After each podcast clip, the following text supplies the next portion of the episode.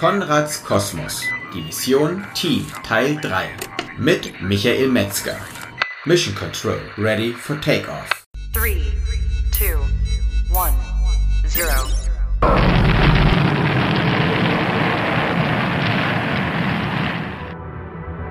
Konrads Kosmos, der Podcast des Gründungsservices der Filmuniversität Konrad Wolf.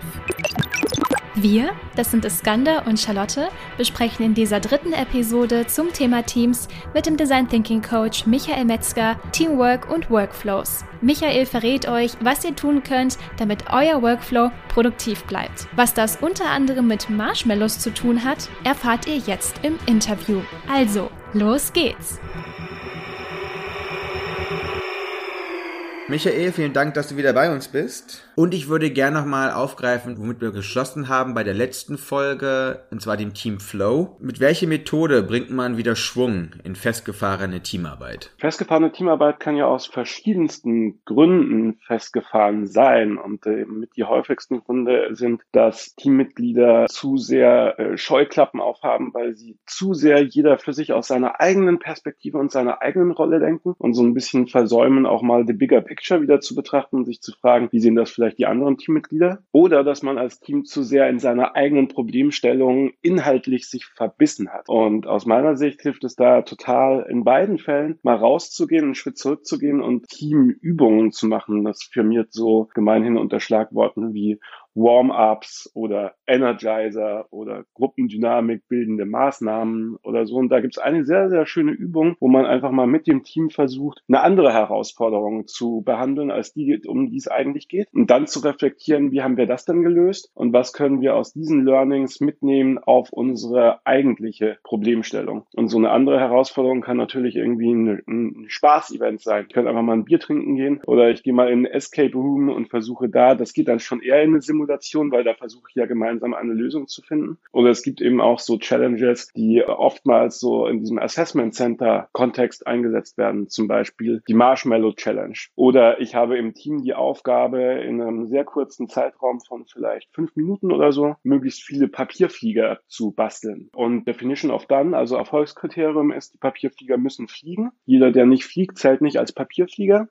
Und wenn am Ende dieses Zeitraums ein Papierflieger nicht zu Ende produziert ist, also nur halbfertig ist, jeder halbfertige Papierflieger ist sozusagen gilt als Ressourcenverschwendung und gibt auch noch einen Minuspunkt. Und dann lässt man das Team das ähm, zweimal, dreimal oder sogar fünfmal hintereinander machen. Du wirst feststellen, dass die Teams besser werden. Also klar, weil Routine reinkommt, weil Teams dann auf die Idee kommen, mal wieder arbeitsteilig zu arbeiten, sodass jeder seine Stärken einbringen kann. Und auf einmal besinnt man sich wieder auf die Stärken. Und das hat man vielleicht in der eigentlichen Teamarbeit schon längst aus dem Blick verloren. Aber in der Evaluation, im Rückblick von so einer Übung kann man dann auch nochmal gucken, hey, wie hat denn die Teamarbeit funktioniert? Funktioniert. Wir wollten ja immer mehr Papierflieger, immer erfolgreicher produzieren. Das haben wir geschafft. Nach dem fünften Mal waren wir vielleicht zehnmal besser als beim ersten Mal. Aber alle haben sich auch ganz schön ausgepowert. Das war auch ganz schön stressig. Ist das eigentlich die Art der Teamarbeit, die wir haben wollen, möglichst schnell, möglichst weit zu kommen? Oder sollten wir auch besser noch auf das Wellbeing, aufs Wohlbefinden jedes Einzelnen achten? Solche Sachen kommen in so einem spielerischen Kontext viel leichter an die Oberfläche, weil es halt um den Inhalt nicht primär geht und man dann mehr darauf achten kann, wie funktionieren wir eigentlich als Teammitglieder miteinander und was wollen wir da verändern. Innerhalb des Teams eine ja, weitere Teamarbeit simulieren mit spielerischen Mitteln und dann daraus Lehren zu ziehen für das eigentliche Hauptziel. Genau das. Und das muss man sich natürlich auch erstmal trauen, ähm, vorzuschlagen. Ne? Wenn das Team gerade mitten in einer Krise ist, weil das Projekt läuft überhaupt nicht und man steht unter Zeitdruck, vielleicht auch unter Budgetdruck. Und dann muss sich erstmal jemand trauen, vorzuschlagen, hey, wisst ihr was? Lass doch mal einen ganzen Tag lang mal irgendwas anderes machen, was gar nichts mit dem Projekt zu tun hat. Das ist natürlich, da gehört natürlich Mut dazu. Oder ein externer Coach hilft da natürlich auch, der dann nochmal ein bisschen außenstehend vom Team ist und die Autorität hat oder sich eher traut, sich das rauszunehmen.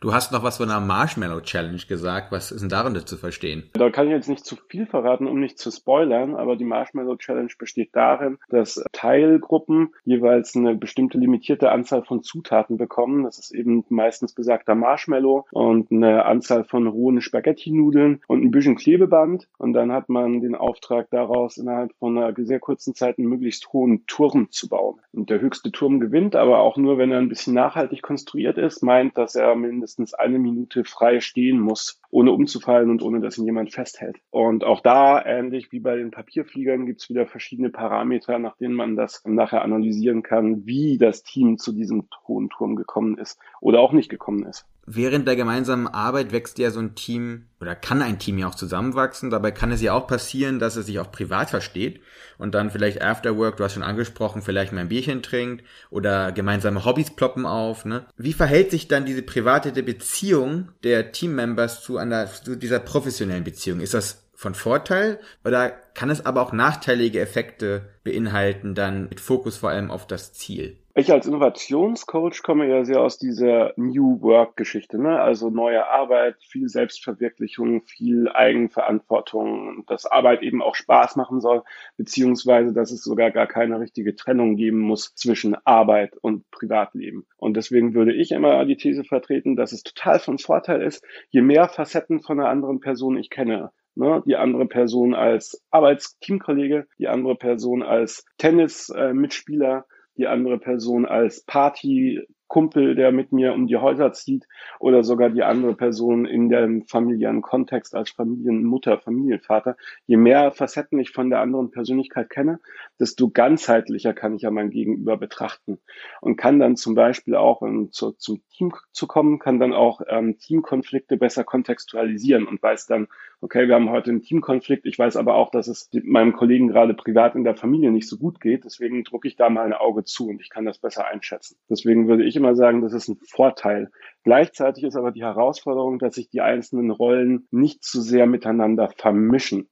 Denn tatsächlich habe ich ja, wenn ich abends um die Häuser ziehe und miteinander Bier trinke, ein anderes Ziel, nämlich miteinander eine gute Zeit zu haben und auf den anderen ein bisschen aufpassen, dass der sich nicht zu sehr abschießt. Als wenn ich in einem Team zusammenarbeite, habe ich ein anderes Ziel, nämlich pragmatisch zum Ergebnis zu kommen und dabei aufs Budget zu achten. Das heißt, es wäre jetzt total von Nachteil, wenn ich gestern Abend mit dir um die Häuser gezogen bin und da hast du mir abends an der Bar irgendwie ein Mädel abgeschleppt, auf das ich auch irgendwie scharf war und das nehme ich dir übel und das lasse ich morgen im Team, im Arbeitskontext an dir aus. Das wäre sozusagen eine gefährliche Rollenvermischung. Sondern da ist es dann wichtig, dass man auf einer Metaebene die Rollen reflektieren kann und sagen kann, okay, als Privatperson nehme ich das hier übel, was du da gestern Abend gemacht hast. Und das sage ich dir dann heute Abend auch, als wenn wir wieder als Privatperson miteinander interagieren. Aber ich versuche das nicht in die Teamkomponente mit reinzunehmen, weil wir damit anderen Rollen miteinander interagieren. Und wenn ich das nicht kann, dann ist es tatsächlich besser, Privatleben und Beruf eher voneinander zu trennen. Aber wie gesagt, mein Ziel wäre, jeden zu befähigen, dass er in der Lage ist, andere Personen ganzheitlich wahrzunehmen und trotzdem die Rollen zu trennen. Und wie reagiert man dann auch auf personelle Veränderungen im Team? Jetzt haben wir, dass ein Team zusammengewachsen ist, sich eben auch, ja, offen dem anderen, nicht offenbart, aber so gezeigt hat, dass jeder weiß, wie es mit dem anderen steht. Man hat sich eingegroovt.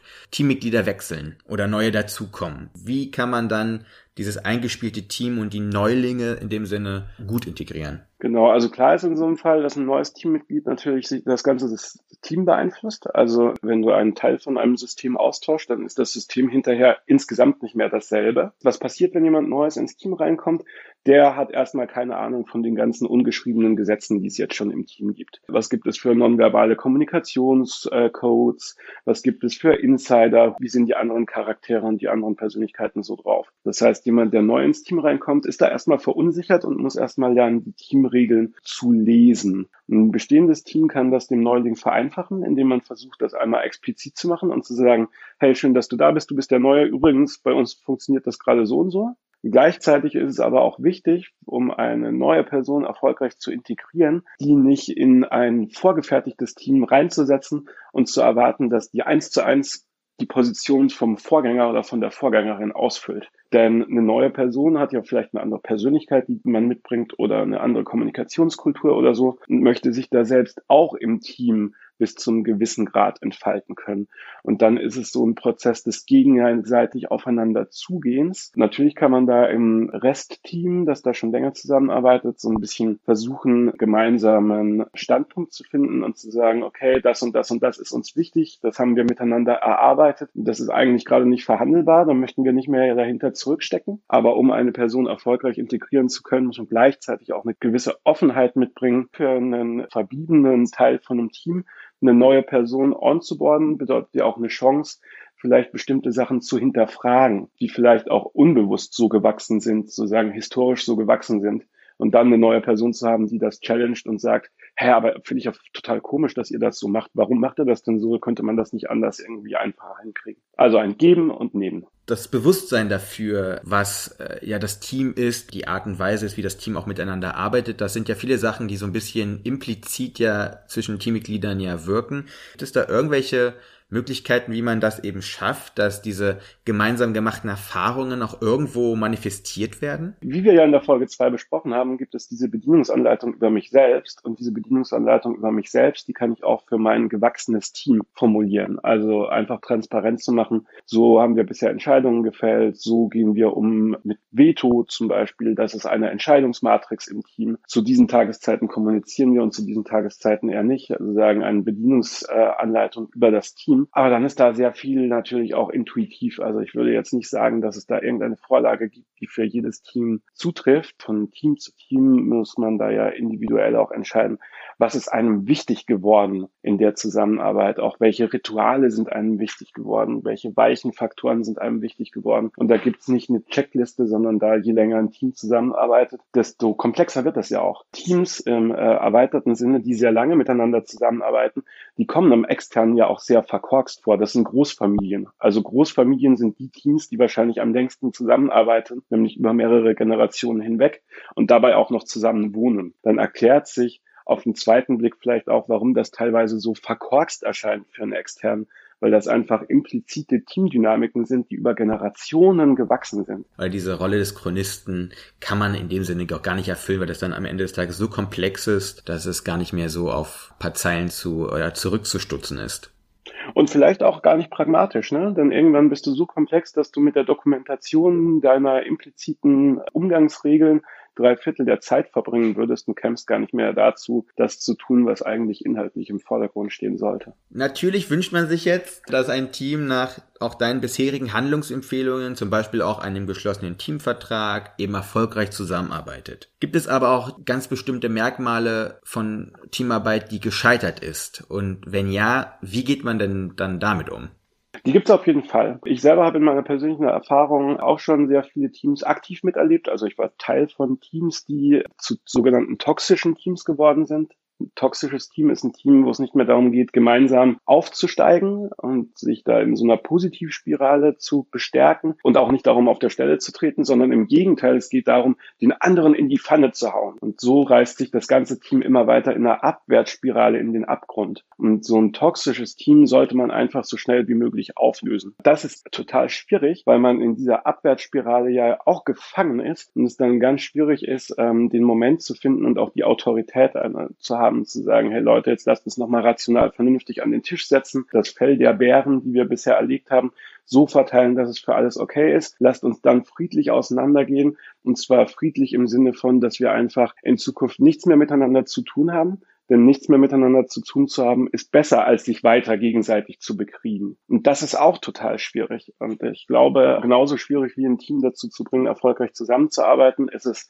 ein toxisches Team aus dieser Abwärtsspirale zu befreien. Wir haben jetzt besprochen, wie erfolgreiche Teams arbeiten, jetzt gerade die toxischen Teams. Gibt es eine Methode oder gibt es einen Weg, wie ein Team auch einen erfolgreichen Abschluss findet? Sicher, auf jeden Fall. Also erstmal ist ein Team ja voll zu beglückwünschen, dass diesen Weg erfolgreich bis zum Ende gegangen ist. Und dann ist natürlich das Feedback auch genauso wichtig wie bei einem Konflikt. Weil wenn man erfolgreich ein Projekt gemeistert hat und jeder hat seine Rolle gefunden und konnte auch seine Stärken ausspielen, dann ist es ja umso wichtiger, nochmal herauszufinden, wieso eigentlich. Also was waren denn jetzt die Rahmenbedingungen, die uns so erfolgreich gemacht haben? Denn wenn wir die einmal klar reflektiert haben, dann können wir ja versuchen, die immer wieder zu reproduzieren auch in anderen Teamkonstellationen. Also das ist ja dann quasi das Erfolgselixier. Und da sich nochmal zu fragen, eben vielleicht mit so einer Feedback-Matrix, wie ich sie am Anfang eingeleitet habe, was lief denn gut, was lief nicht so gut, was sind Fragen, die sich mir gestellt haben im Verlauf des Prozesses, äh, was sind zusätzliche Ideen, die mir gekommen sind, dass man das im Team nochmal macht, das auch schriftlich festhält, ist total wichtig, bevor man auseinandergeht. Dann ist die nächste Frage, warum geht man eigentlich auseinander? Also wenn die Teamzusammenarbeit so gut war, dann wäre doch so die naheliegende Frage, was kommt denn als nächstes? Nächstes? Was können wir in diesem Team als nächstes noch miteinander reißen, um weiter von dieser positiven Gruppendynamik zu profitieren?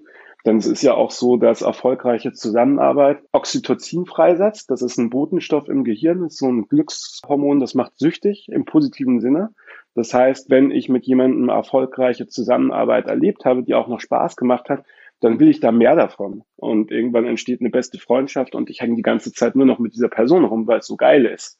Aber es spricht ja nichts dagegen, das zu tun.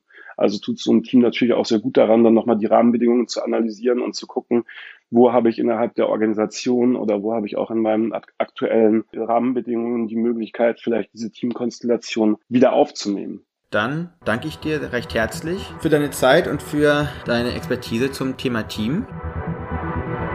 Das war die letzte Episode mit dem Design Thinking Coach Michael Metzger.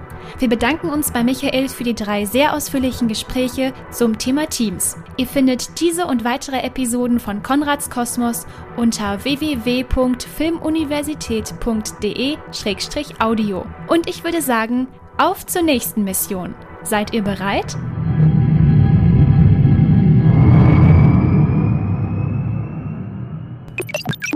Gefördert durch das Bundesministerium für Wirtschaft und Energie im Rahmen von Exist.